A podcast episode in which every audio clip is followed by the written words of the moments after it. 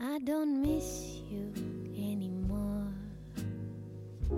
unless the moonlight's gray or on a starry night. I just might miss you.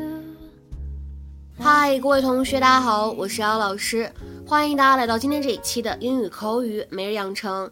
今天的话呢，我们来学习的内容依旧是来自于《绝望的主妇》第一季第十五集《Desperate Housewives》Season One Episode Fifteen。Come on, you're the host. Revel in it. Come on, you're the host. Revel in it. Come on, you're the host. Revel in it. 赶紧的呀，你可是派对的主人，你可得玩嗨一点才行。Come on, you're the host. Revel in it。在这几句话朗读过程当中呢，首先我们看一下开头的位置。Come on 当中呢可以连读，我们可以读成 Come on，Come on。而 Revel in it 你可以读成 Revel in it，Revel in it。当然，如果你只做一处连读 Revel in it，或者不连读也是 OK 的。 Hi, you made it. Andrew's here. I didn't think he'd come. Yeah, he brought a lot of friends. They're acting like total jerks. Work the media. I don't care. You're here now. This is gonna be great. Come on, man. Let's go. Danielle, Don't touch me! hope you can swim.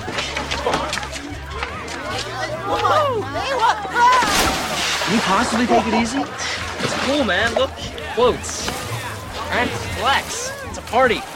You're the main party animal, right? Am I right? I guess. All right. Well, then act like it. Come on, give me a hound. Come on, you're the host. Revel in it. Give me a howl. Ow! Ow! Ow! Ow! Ooh!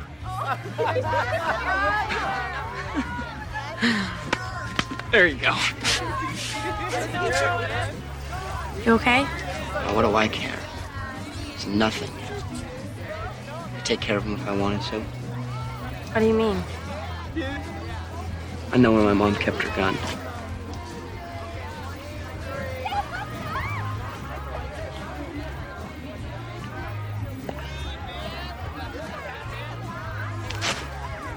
That's not funny, Zach. Well, if you think about it, yeah, it, it kind of is.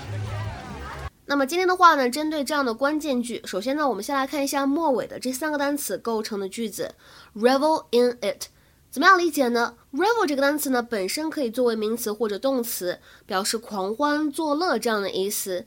如果作为动词来理解的话呢，我们可以说 to spend time enjoying yourself in a noisy, enthusiastic way，或者呢 to dance, drink, sing, etc. at a party or in public。 especially in a noisy way。那如果我们在口语当中使用，或者你听到别人说 revel in something，表示什么意思呢？可以理解成为 enjoy something very much，就是非常享受什么什么事情，乐在其中。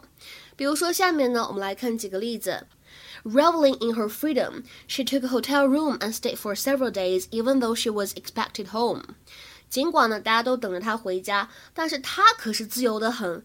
开了一间酒店的房间之后呢，就待了好几天。Reveling in her freedom, she took a hotel room and stayed for several days, even though she was expected home. 再比如说第二个例子，I miss the days when we could revel in the absolute freedom of summer. 我想念那些我们在夏季疯玩的日子。I miss the days when we could revel in the absolute freedom of summer.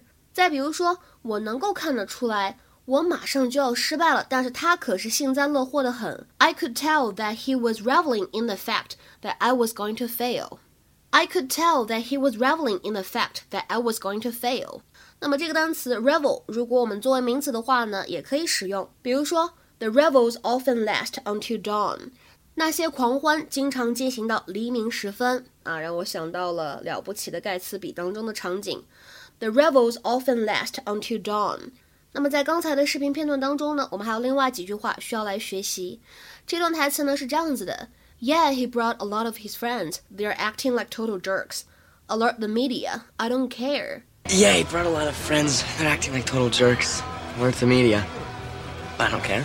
是啊，他带了蛮多朋友来，一群傻货。哎，我是无所谓了。那么这段台词当中出现的 alert the media 是一种非常口语的表达，它的字面的意思是我会告知媒体的。但是一般来说呢，通常在口语当中，我们理解成为 I don't care，I don't care，我才不在乎呢，管他呢，对吧？没什么稀奇的，类似这样的意思。It is a sarcastic remark saying you don't care. It is usually said after someone says something incredibly stupid or random. 比如说，下面呢，给大家看一段电影片段，我们感受一下当中的台词对话，来看一看这个 alert the media 应该是一个什么样的场景。You know what I think I'm going to do? What, Arthur? I'm going to take a bath. I'll alert the media. You know what I think I'm going to do? What, Arthur? I'm going to take a bath. I'll alert the media. 你知道我要去干嘛了吗？咋了，Arthur？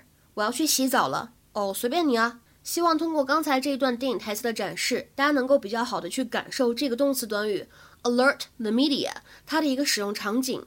另外呢，在刚才视频片段当中，Andrew 他还说了，You are the main party animal, right？你最喜欢派对了，是吗？这个地方的 party animal，大家千万不要翻译或者理解成为派对动物，而是指的是那种沉迷于派对、有派对必去的那种人，someone who enjoys parties very much and goes to as many as possible。比如说，举一个例子，Sarah's a real party animal. She likes to dance all night. Sarah's a real party animal. She likes to dance all night. Sarah 可真是沉迷于各种派对，她喜欢跳舞一整晚。那今天的话呢，请同学们尝试翻译下面这个句子，并留言在文章的留言区。She is reveling in the adulation of the media. She is reveling in the adulation of the media. She is reveling In the adulation of the media. 这个句子应该如何来理解呢？期待各位同学的踊跃发言。我们今天节目呢，就先讲到这里了，拜拜。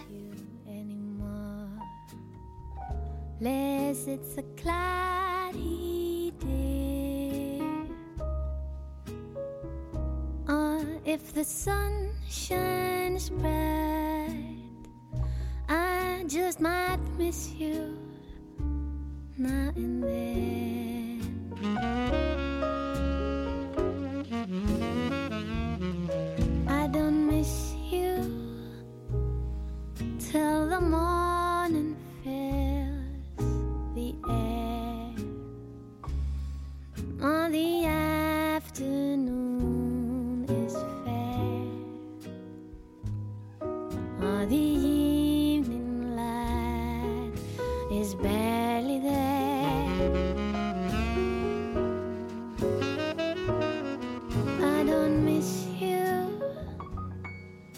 and you